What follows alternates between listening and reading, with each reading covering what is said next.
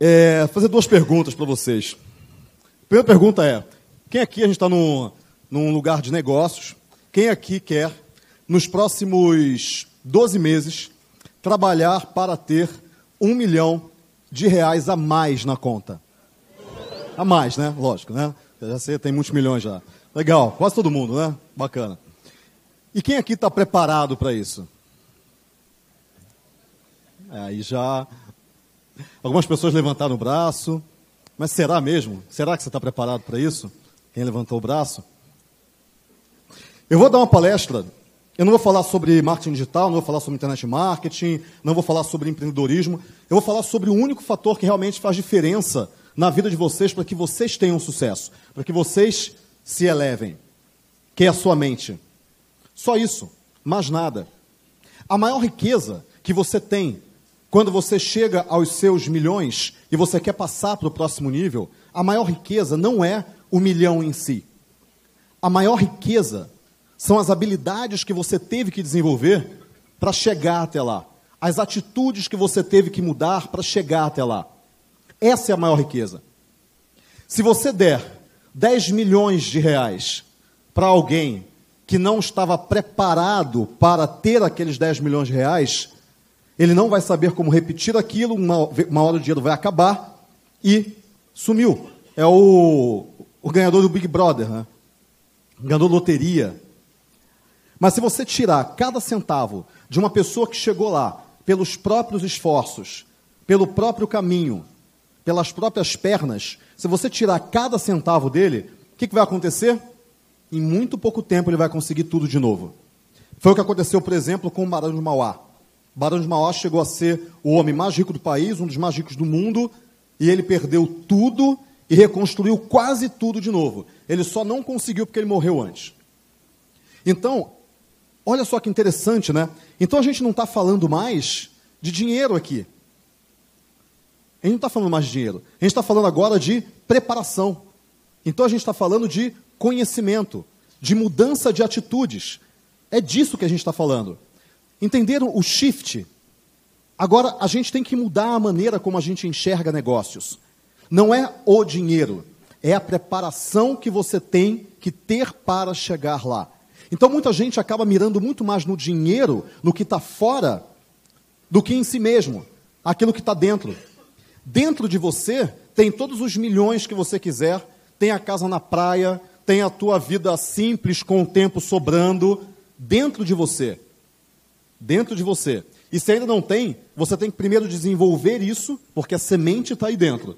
Para daí sim as coisas do lado de fora acontecerem. Tem gente que tem tempo, mas não tem dinheiro. E esse cara quer ganhar dinheiro. Tem gente que tem dinheiro, mas não tem tempo. E esse cara quer mais tempo para ele e para a família. A natureza sempre procura o equilíbrio. O tempo e o dinheiro, como coisas que a gente considera antagônicas, é, as pessoas sempre tentam equilibrar essas duas coisas, né, esses dois entes sociais.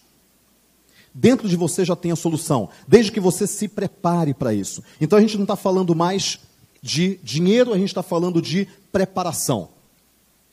Legal. Você, hoje, você olha para cima e você vê um determinado jogo o jogo que você adoraria jogar.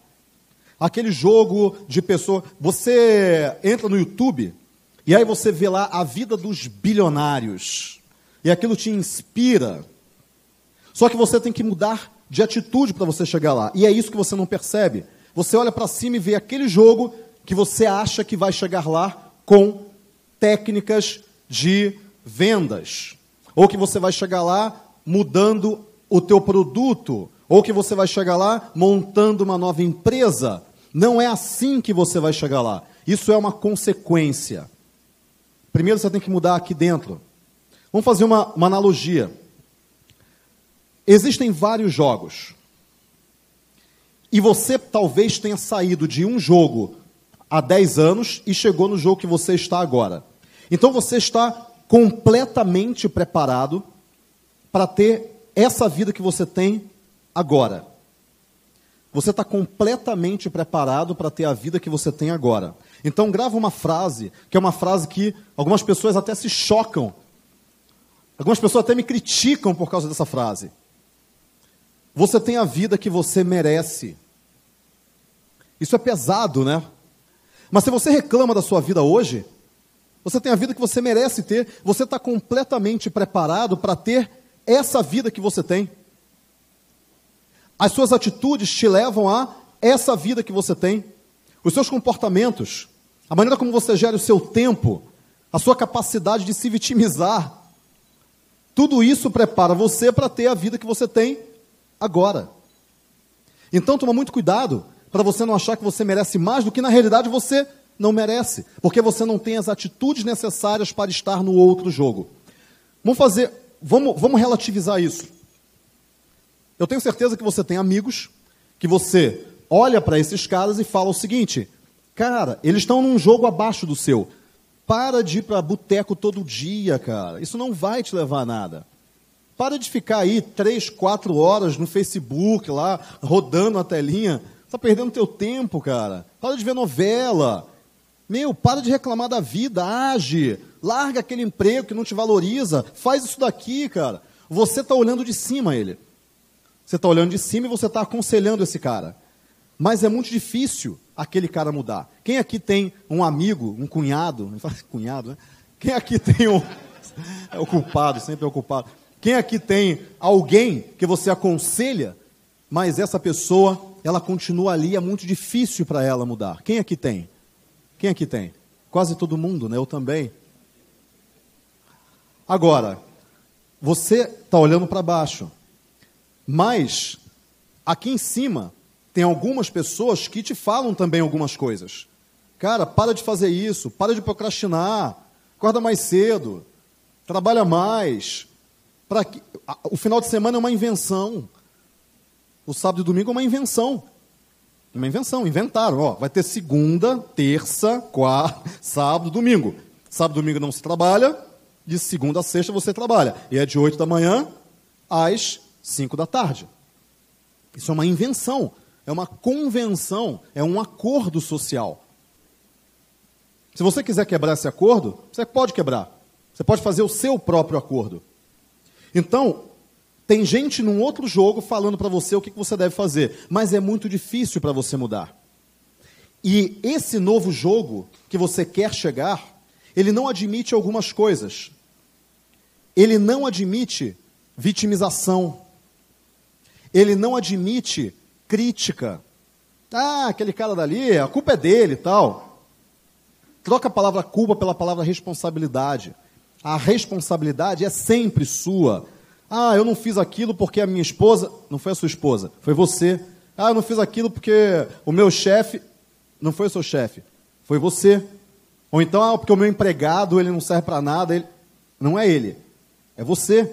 A responsabilidade de fazer ou não fazer é completamente sua. É assim que você cresce. É assim que você chega realmente onde você quer chegar. Então, nesse novo jogo que você quer chegar, ele não admite alguns comportamentos que você hoje tem.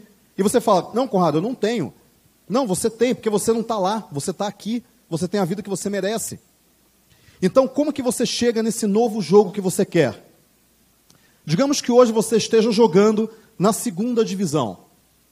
Para algumas pessoas eu até falo, não, Conrado, eu estou, na verdade, eu estou na terceira divisão indo para a várzea. Eu estou ali, estou tentando não cair para a várzea. Vamos falar que você está na segunda divisão. Como é que você chega na primeira divisão? Você acha que é mudando alguma coisa no seu negócio, mas não é. É mudando alguma coisa dentro de você.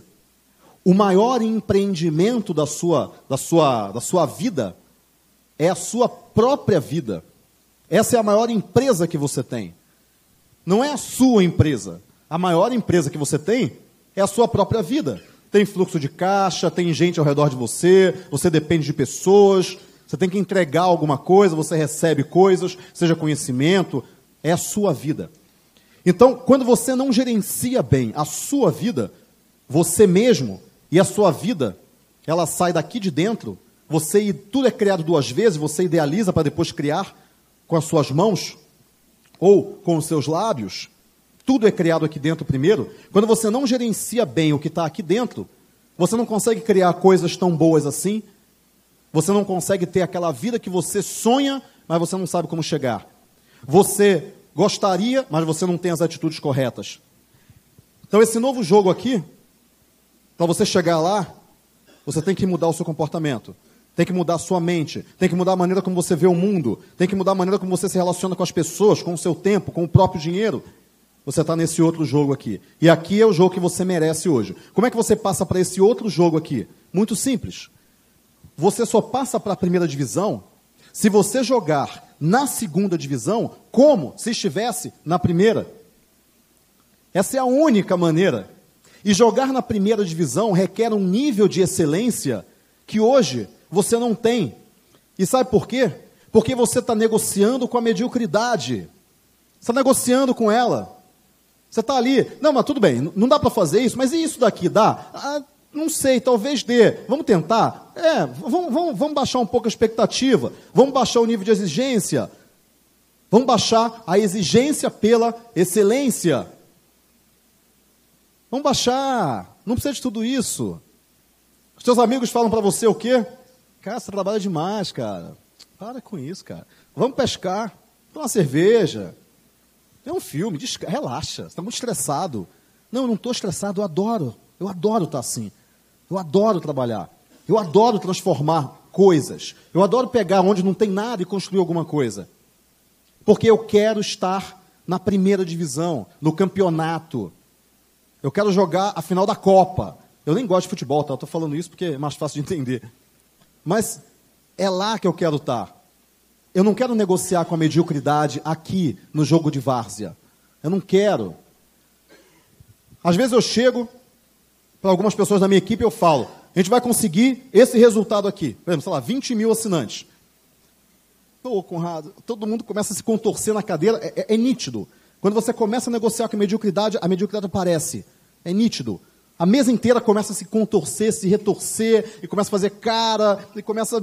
Parece que o cara está doente, parece que tem uma coisa no estômago dele querendo sair dali. E aí eu paro e pergunto: tá tudo bem, pessoal? Legal? Você está bem? Como é que você está? Pô, Conrado, sabe o que, que é? A gente não acredita nessa meta. Primeiro ponto: não é uma questão de acreditar na meta ou não. É chutar a bola e correr atrás dela. É você colocar a meta e descobrir como é que você chega lá. Essa primeira, essa primeira coisa. A segunda coisa é, você tem que acreditar que você vai chegar lá. Senão nada dá certo. Absolutamente nada dá certo. Então, quando alguém falar para você, você está trabalhando demais, ignora. Porque o teu cérebro, ele não foi feito para fazer de você uma pessoa realizada. Fazer de você uma pessoa de sucesso. Seja lá o que isso queira dizer para você, porque cada um tem uma definição de sucesso, e é assim mesmo.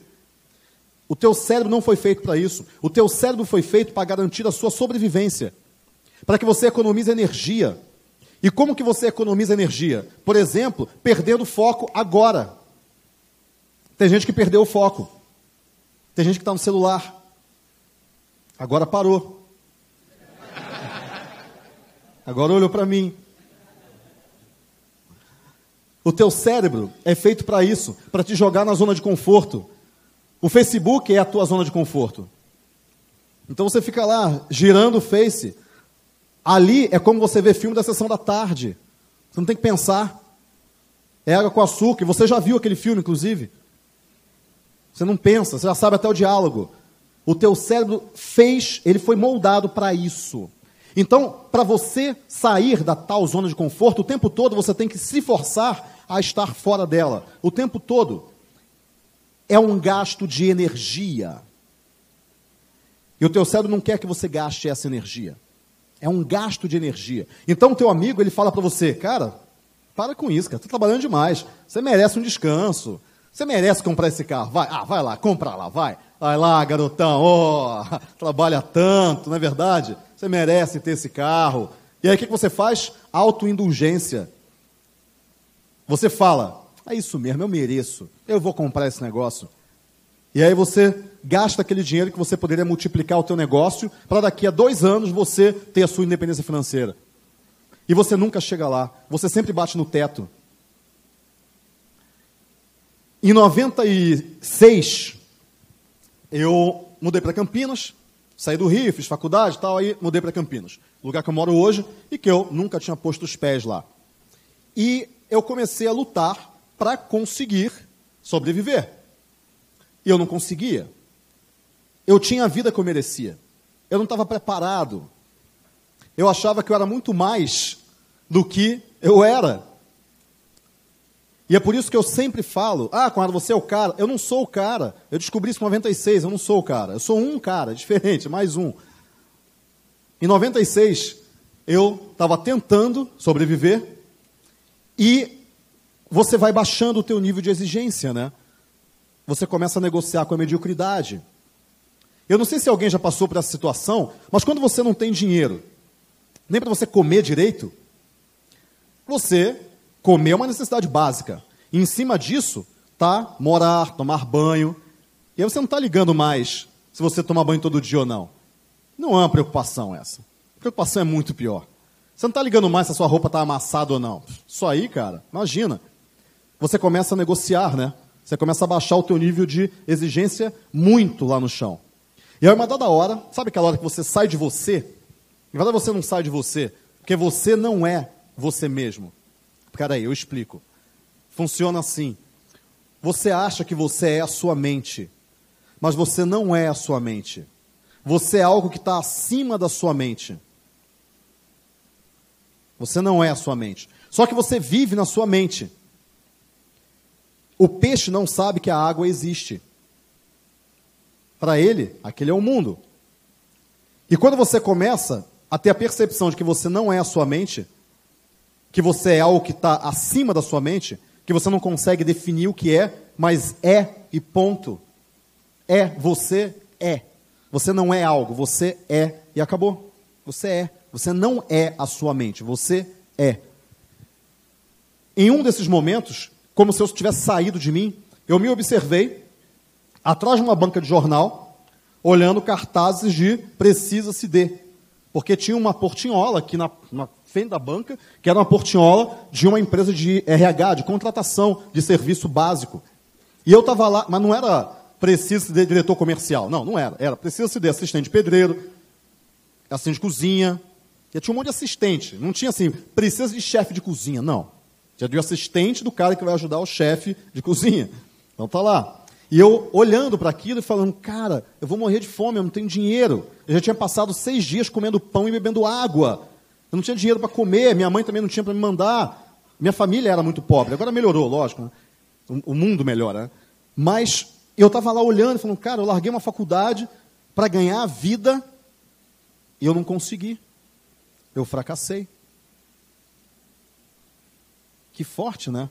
Você chegar a essa percepção, né? E eu tenho certeza que cada um aqui já chegou a essa percepção em algum momento da vida. Não deu certo. Os meus sonhos viraram pó. Acabou. Vou começar a negociar com a mediocridade.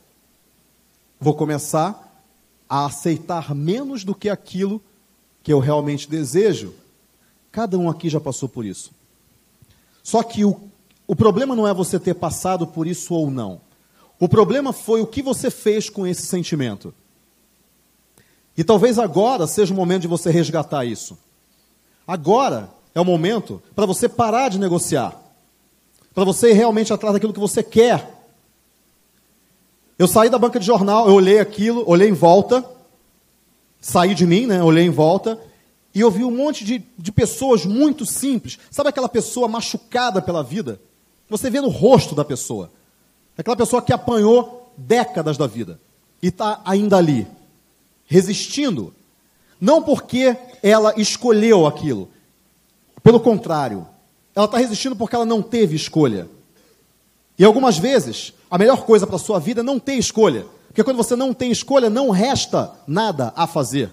E as pessoas perguntam, Conrado, você morou dois anos dentro da agência. Caramba, deve ter sido muito difícil, né? Eu não tinha escolha. Se eu morasse em algum outro lugar, eu não ia ter dinheiro para pagar o aluguel da agência. Então eu preferi morar dentro do trabalho. Quando você não tem escolha, as coisas acabam andando para algum lugar. A não ser que você se prostre diante da vida, como aconteceu depois que eu quebrei. Dois anos. Tudo bem. Foi um aprendizado. Eu saí dali, olhei aquelas pessoas e falei, cara, eu consigo ir mais longe. Algumas pessoas aqui não têm recursos. Eu tenho recurso, não financeiro, mas recurso aqui dentro, eu consigo ir mais longe. E aquele momento foi o primeiro momento de virada da minha vida. Foi o primeiro. Eu saí dali, eu fui para uma praça, tinha uma praça em frente. Quem conhece Campinas, estava lá Francisco Glicério. E aí eu sentei ali num banco, numa coisa de cimento assim, e comecei a chorar, copiosamente. E comecei a chorar, porque aquele choro ali colocou para fora toda aquela negociação com a mediocridade que eu estava tendo. Colocou para fora. Saiu. E aí depois de, sei lá, sei lá quanto tempo, lá 20 minutos, as pessoas passavam e me olhavam. eu olhava nossa, esse cara chegou no fundo. Beleza. E agora ele chegou, né? Bateu no, no fundão lá. E aí, a partir daí, eu tomei uma decisão. Eu tomei uma decisão de vencer. Eu tomei uma decisão de não parar. E ali, eu decidi ter sucesso. E sucesso não é só dinheiro, obviamente. Eu decidi continuar até ter sucesso. Não é continuar para ter sucesso. A diferença da palavra para e a palavra até pode ser crucial na sua vida. Você não tem que caminhar para ter sucesso. Você tem que caminhar até e continuar, porque o teu sucesso vai mudando de lugar. E continuar caminhando significa você vencer o que o teu cérebro, a tua mente fala para você fazer, que é descansa, relaxa. Contrariar ao que todo mundo fala para você, que é Cara, você não precisa disso, calma. Meu, você está muito acelerado, cara. Né?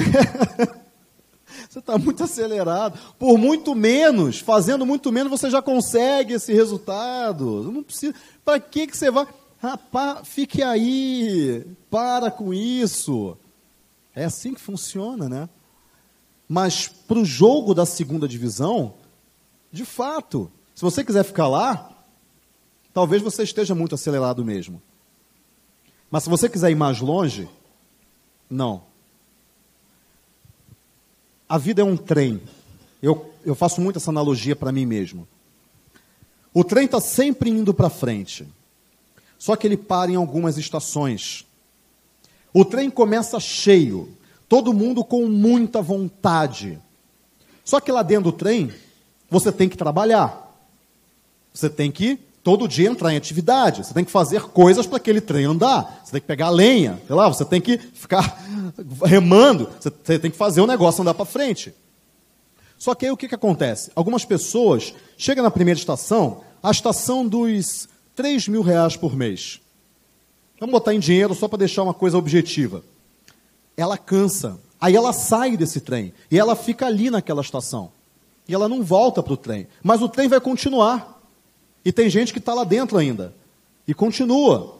E aí tem gente que na segunda estação, dos 10 mil reais por mês, ela sai do trem, tá bom para ela. E tá tudo bem. Não tem nada de errado com isso. Ela pode sair. Mas, se alguém empurrou ela para fora, aí sim tem um problema. E algumas vezes você queria continuar dentro do trem, você queria continuar crescendo, você queria continuar, saber até onde você consegue ir, até onde a sua capacidade pode levar você, e ela pode levar você muito longe. E eu posso te garantir isso. Mas alguém coloca você para fora ou te puxa para fora, bota a mão lá dentro e te arrasta para fora. E você não está feliz, você está ali administrando aquilo.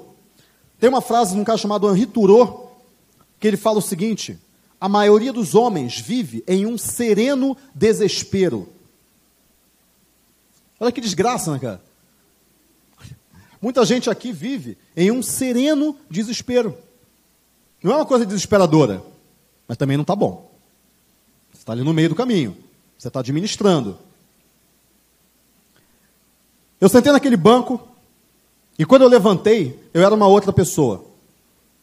Eu tinha decidido e eu não ia parar enquanto eu não chegasse onde eu queria. Isso foi em 1996. Vai fazer 20 anos. E eu não parei. E as pessoas falam: Nossa, quando você não cansa. Não, eu não canso. Porque eu tomei uma decisão. E é isso que eu quero passar para você. Não adianta aprender técnica nenhuma se você aí dentro você não mudar. Se você aí dentro não se fortalecer todos os dias. Se você aí dentro não aprender que se você quiser jogar na primeira divisão, não fique na segunda divisão administrando o jogo. Jogue como um jogador de primeira, mesmo que você esteja na segunda, e mesmo que todos riam de você e falem, cara, não precisa de tudo isso. Mas você sabe onde você quer chegar. Ninguém mais sabe. Ninguém mais sabe onde você quer chegar. Ninguém. Só você sabe. E você tem que construir isso sozinho. Não é sozinho sem equipe. Você vai ter sua equipe, mas aqui dentro, essa construção aqui interna, você faz ela sozinho. E dá trabalho e é difícil, mas é assim que funciona. Quando eu tomei essa decisão, a minha vida mudou completamente. E aí, eu falei dos dois anos que eu passei num buraco. E foi um buraco bem fundo. A partir dali, eu montei um cursinho pré-vestibular. Foi o QI vestibulares. Chegou a ter 200 alunos, chegou a ser grandinho. Só que eu não estava preparado para ter aquilo. Eu não tinha nenhuma noção do que, que era um negócio. A minha mente não estava forte. A minha mente estava fraca. E eu quebrei. Não por conta do mercado, da crise, ou seja lá o que for. Por minha causa. A responsabilidade foi minha. Ah, mas foi o seu sócio? Não, não foi. Fui eu que aceitei fazer aquilo que ele falou e nem questionei. Fui eu que fui lá e fiz alguma bobagem. A responsabilidade foi minha. Assim como na sua vida, os seus sucessos e os seus fracassos são responsabilidade sua, e é difícil admitir isso. Porque você fica frente a frente com a sua incompetência. E é duro você encarar a sua incompetência. É muito duro. Só que tem um segredo aí. Quando eu quebrei, eu encarei a minha incompetência. E aquilo me doeu muito. A cara da incompetência é muito feia. Quando você olha para ela, você até se assusta de tão feia que ela é. E eu fiquei com medo de encarar ela de novo. E aí o que eu fiz? Eu me fechei numa caixa durante dois anos, eu não fazia nada. Não fazia nada. Basicamente nada. Saía, tinha passado na faculdade, numa outra faculdade, e aí ia lá, estudava, ficava bebendo o dia inteiro, era da faculdade, todo mundo tomando cerveja e tal, e eu também entrei naquilo. E aí eu passei dois anos da minha vida fazendo nada. Fazendo absolutamente nada. Dois anos. Só que uma dada hora eu decidi que aquilo estava errado. E eu tive uma grande amiga que me puxou para fora, porque eu não ia conseguir sair sozinho. Eu estava lutando contra a depressão e por isso que eu bebia tanto. Eu estava me anestesiando, na realidade, hoje eu percebo isso como muita gente continua se anestesiando ao longo de décadas, e aí eu decidi que eu tinha que parar e que eu tinha que continuar caminhando. E aí eu comecei a idealizar um outro negócio e montei uma agência. A agência foi bem, tal, não foi tão bem, mas foi bem, ok, eu vendi no final, tudo. Mas olha só que engraçado. A maioria das pessoas, elas ficam correndo numa esteira e não na pista. Talvez você agora esteja correndo na esteira. Correr na esteira é você se preparar, se preparar, se preparar. Quando eu estiver preparado, eu vou lá e faço aquilo. Quando eu estiver preparado, eu vou lá e faço aquilo. Mas sabe quando que você vai estar realmente preparado? Quando você fizer aquilo. Porque nada ensina mais do que o campo de batalha. Nada ensina mais do que você se engalfiar com o problema. Você só encontra a solução quando você está dentro do problema. E aí você está olhando para o teu negócio, você está olhando para aquilo que você quer, e você nunca vai lá e faz. Você tem medo. Tem um livro do Osho chamado Coragem, que ele fala uma coisa genial. A diferença entre o cara que tem coragem e o cara que é um covarde, ela é muito pequena muito pequena. Tanto o corajoso quanto o covarde, diante de um desafio, eles sentem medo. Mas a diferença acontece naquele segundo em que o corajoso parte para o desafio e o covarde se torna um escravo do desafio. Se torna um escravo dos seus medos, das suas inseguranças. O corajoso, ele não, ele não vai e faz. Ele vai lá e tenta fazer. E ele não consegue fazer de início, mas ele aprende. Ele vai cambaleando, ele vai caindo, ele vai com medo, ele vai, mas ele vai. Essa é a diferença entre a pessoa que chega lá e a pessoa que fica reclamando e criticando o outro que chegou lá. O próximo jogo não admite esse tipo de atitude. O próximo jogo não admite o cara que é covarde. No próximo jogo estão as pessoas que foram mesmo sem saber direito como fazer, mas elas foram lá e fizeram. E essas são as atitudes que você tem que desenvolver. Então eu montei a agência, não foi tão bem assim, mas a partir do momento que eu montei a agência, eu encarei de novo a minha incompetência. E aí eu olhei para ela. E aí eu entendi exatamente cada marca do rosto dela. E eu entendi exatamente cada, cada medo que eu estava sentindo. E eu encarei essa incompetência. Só que quando eu encarei a incompetência, eu aprendi sobre ela. E aí eu descobri no que eu era incompetente. Eu descobri como ela era. E aí eu comecei a me tornar mais competente. Porque eu aprendi como domar eu aprendi como diminuí-la. Eu aprendi como eliminá-la naquela área da minha vida. Aí sim eu comecei a progredir. Muitas vezes, a gente tem medo de encarar a incompetência da gente. Só que a triste notícia que eu tenho para te dar, eu até escrevi isso hoje, num post da fanpage. A triste notícia é que você só vai encontrar o seu sucesso, ou resgatar, tirar de dentro de você, depois que você passar pelo fracasso. Você tem que passar, encarar a sua incompetência primeiro, para descobrir como ela é e o que você tem de fato de habilidades a serem desenvolvidas, quais as atitudes que você tem que desenvolver. E não ser um covarde frente, ah, eu não quero encarar porque ela é muito feia. Ela é horrorosa, ela é o seu pior lado. Ela é a pior coisa que você tem em você. E é por isso que você tem medo. Você não tem medo dos outros. Você não tem medo do concorrente. Você tem medo daquilo que você vai ver dentro de você se você fizer a viagem para dentro de você. E você só vai fazer essa viagem entrando em ação, executando. E eu posso falar, quando eu fiz essa viagem, como diz o Zé Ramalho, ela foi medonha. Porque eu encontrei tudo aquilo que eu não queria ver em mim. Só que aí eu descobri o que, que tinha. E aí sim eu atropelei essa incompetência. E aí eu cheguei no ponto que naquele momento eu queria. E é isso que você tem que fazer. Essas são as atitudes que diferenciam a pessoa que de fato vai lá e faz das pessoas que ficam reclamando. Se você hoje reclama, você tem um problema. Você está gastando energia em coisas negativas, na crítica, na reclamação, na procrastinação, e não está investindo energia naquilo que de fato você tem que fazer para chegar lá. E você sabe o que você tem que fazer. Você já sabe. Você está aqui para melhorar a sua vida. Isso quer dizer que tem algum ponto na sua vida que não está bom.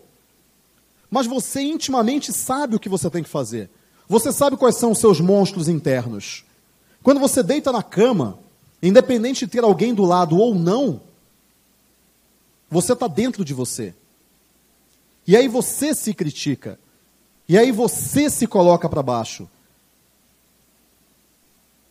Você está brigando contra você mesmo. Tem duas vozes dentro de você. A primeira voz é a voz que fala, você é incrível. A segunda voz é a voz que fala, você não presta para nada. Qual das duas vozes você está dando mais ouvidos? Qual das duas você está realmente alimentando? Né? E o que eu estou contando aqui é uma experiência pessoal. Quando eu deito na cama, eu fico comigo mesmo. E quando eu fico comigo mesmo, eu penso na minha vida. E aí eu olho todos aqueles problemas que eu deveria ter resolvido e não resolvi. A nova moeda não é mais o dinheiro, é o tempo.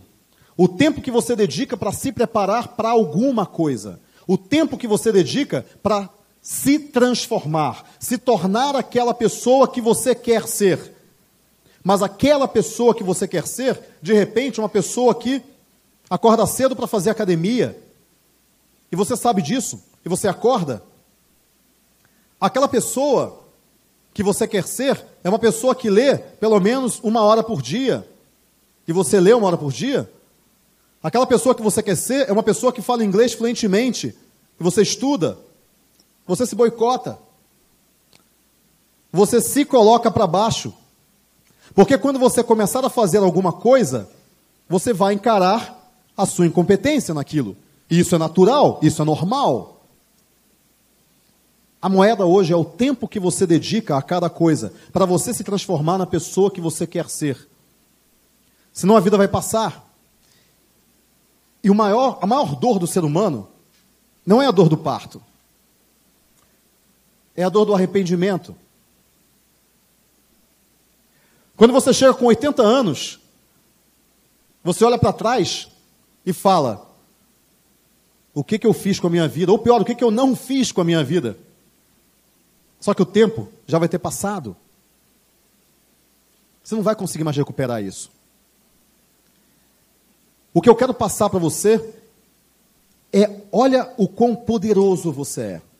Olha o quanto de vida que tem aí dentro. E que você não está aproveitando. Você está passando um recibo barato demais para a vida que você está recebendo. Eu estava falando ontem no jantar. Eu não quero ter empresa. Eu não quero ter empresa. Eu quero mudar o mundo. Só que a melhor maneira de mudar o mundo é tendo uma empresa. Porque uma empresa maximiza recursos. Então a empresa é para mudar o mundo. Você está mudando o teu mercado? Ou você é só mais um no seu mercado? Você está de fato fazendo a diferença? O teu nome vai estar escrito na história, na pedra da história da humanidade? Ou você vai passar e ninguém vai lembrar de você? Quais serão as histórias que você vai contar para os seus netos? Quais serão essas histórias? Eu não estou falando de dinheiro. Eu estou falando da tua vida. O que, que você vai contar para os teus bisnetos? O que, que vão falar de você depois que você passar por esse planeta? Porque a única certeza que a gente tem é que um dia a gente vai morrer, independente do que vai acontecer depois. Vai chegar uma hora que você vai morrer. O que, que vão falar de você? O que, que você quer construir para esse mundo, cara? É isso que você tem que pensar. O que, que você quer construir para esse mundo? O mundo não é só você. O mundo é você e todos os outros 7 bilhões de pessoas. O que, que você vai deixar aqui e sabe qual é o melhor momento para começar? Você sabe, né? Qual é? Agora. Nesse exato momento. É o melhor momento para você começar a grande história que vai ser todo o restante daqui para frente da sua vida. A grande história. Aquilo que vai fazer todo mundo chegar e falar o seguinte: aquele cara foi muito, muito importante para a nossa história. Ele foi muito importante para o nosso mercado. Ele realmente mudou o mercado. Ao invés de ficar com mimimi, ele foi lá e fez. Ele foi lá e apanhou, mas ele fez. E aí sim, você vai servir de exemplo para todo mundo que está em volta de você. E é isso que vai de fato mudar não só a sua história, como a história da sua família, como a história do seu filho, que talvez nem tenha nascido ainda, como a história do seu neto, seu bisneto e de todo mundo que de alguma maneira foi ligado a você ou está ligado a você. Só que isso depende de uma única pessoa. Você. A responsabilidade é sua e de mais ninguém. Essa é a mensagem que eu quero passar para você. Essa é a mensagem. E se eu tiver tocado uma, duas, três pessoas que sejam, Eu já vou me dar por muito satisfeito. Porque essas pessoas vão mudar a vida de milhares, de dezenas de milhares. E aí eu vou estar muito satisfeito com isso. Então lembre-se dessa frase: sucesso é uma decisão. Meus amigos, muito obrigado. Essa coisa que tem pessoas que acham que vai vir um salvador da pátria na sua vida, ou na política, ou não sei é uma, é uma fake news de felicidade. Porque não existe isso. É uma felicidade é algo individual. Não existe felicidade coletiva, existe uma alegria coletiva, existe um prazer coletivo, mas felicidade, eu diria, se a gente fosse resumir, é você exercer a condição vital do ser humano. Na natureza, todos nós temos uma função a cumprir. E isso é felicidade.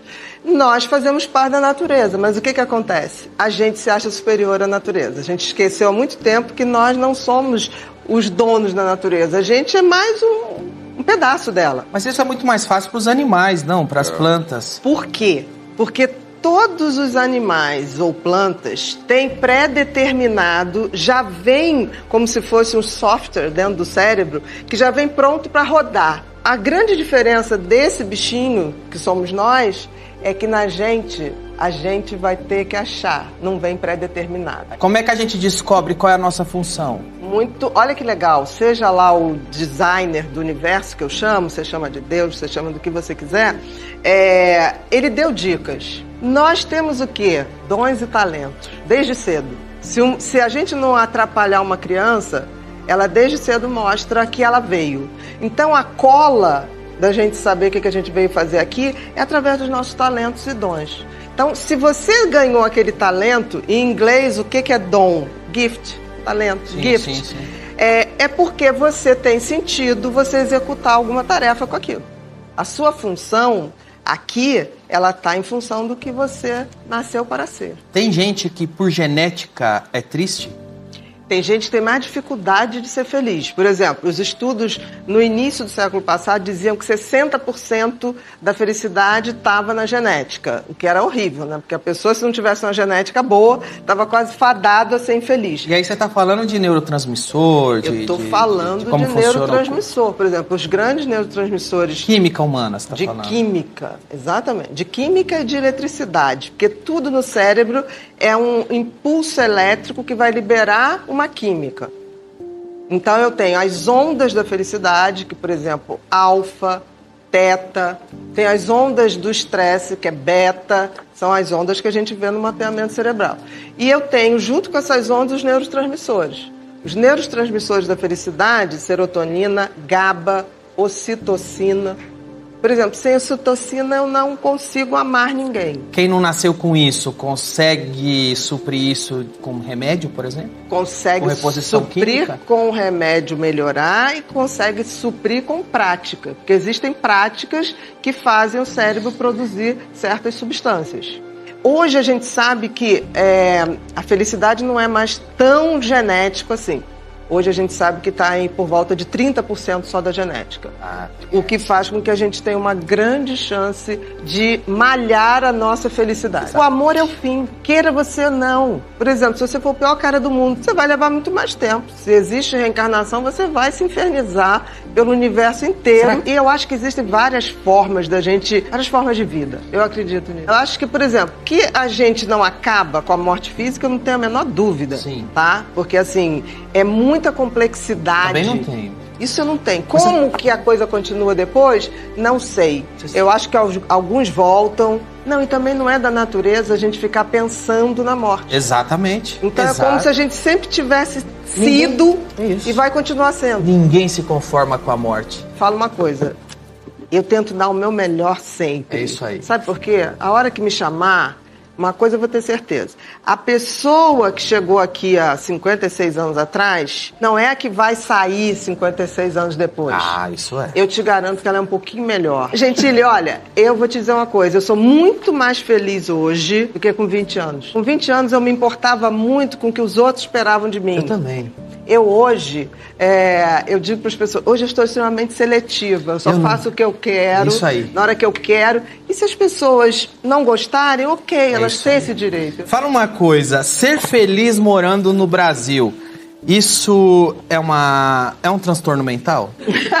Você mora no Brasil e mesmo assim tá feliz. Eu vou te dizer uma coisa, apesar de tudo, eu acho que quem mora no Brasil hoje e no mundo de uma forma geral, e é feliz, independente de todo movimento de massa que é burro, que é limitante, eu acho que é uma dádiva. Quanto que uma mulher vai ser feliz só o dia que ela for mãe, já que ela é pela natureza preparada para isso? Quanto que uma mulher que não foi mãe não será feliz. Não será feliz. É, isso na realidade, lembre-se o seguinte: somos parte do, da natureza. A grande maioria dos animais, tirando a gente, eles não têm livre-arbítrio. A felicidade para eles é cumprir a função de se reproduzir e passar o gene para frente. Então, na realidade, com o teu livre-arbítrio, desde que você cumpra a tarefa de ser um ser humano de verdade, porque todos nós nascemos humanos.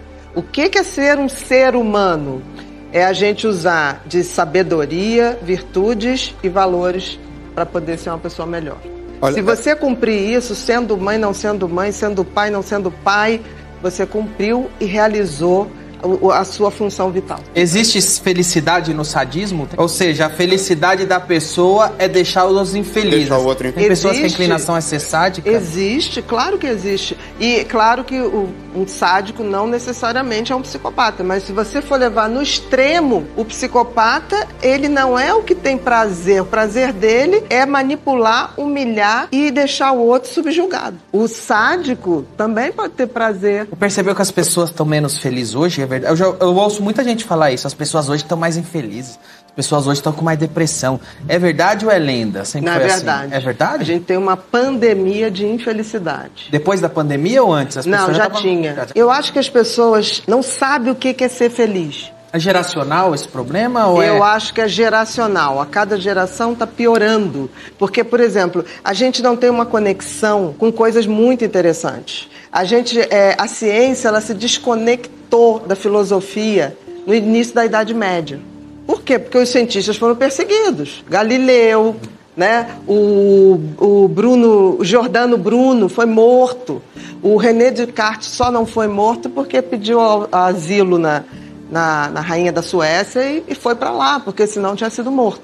Então, assim, a Inquisição, a Santa Inquisição, que de santa não tem nada, fez essa grande separação de ciência com espiritualidade.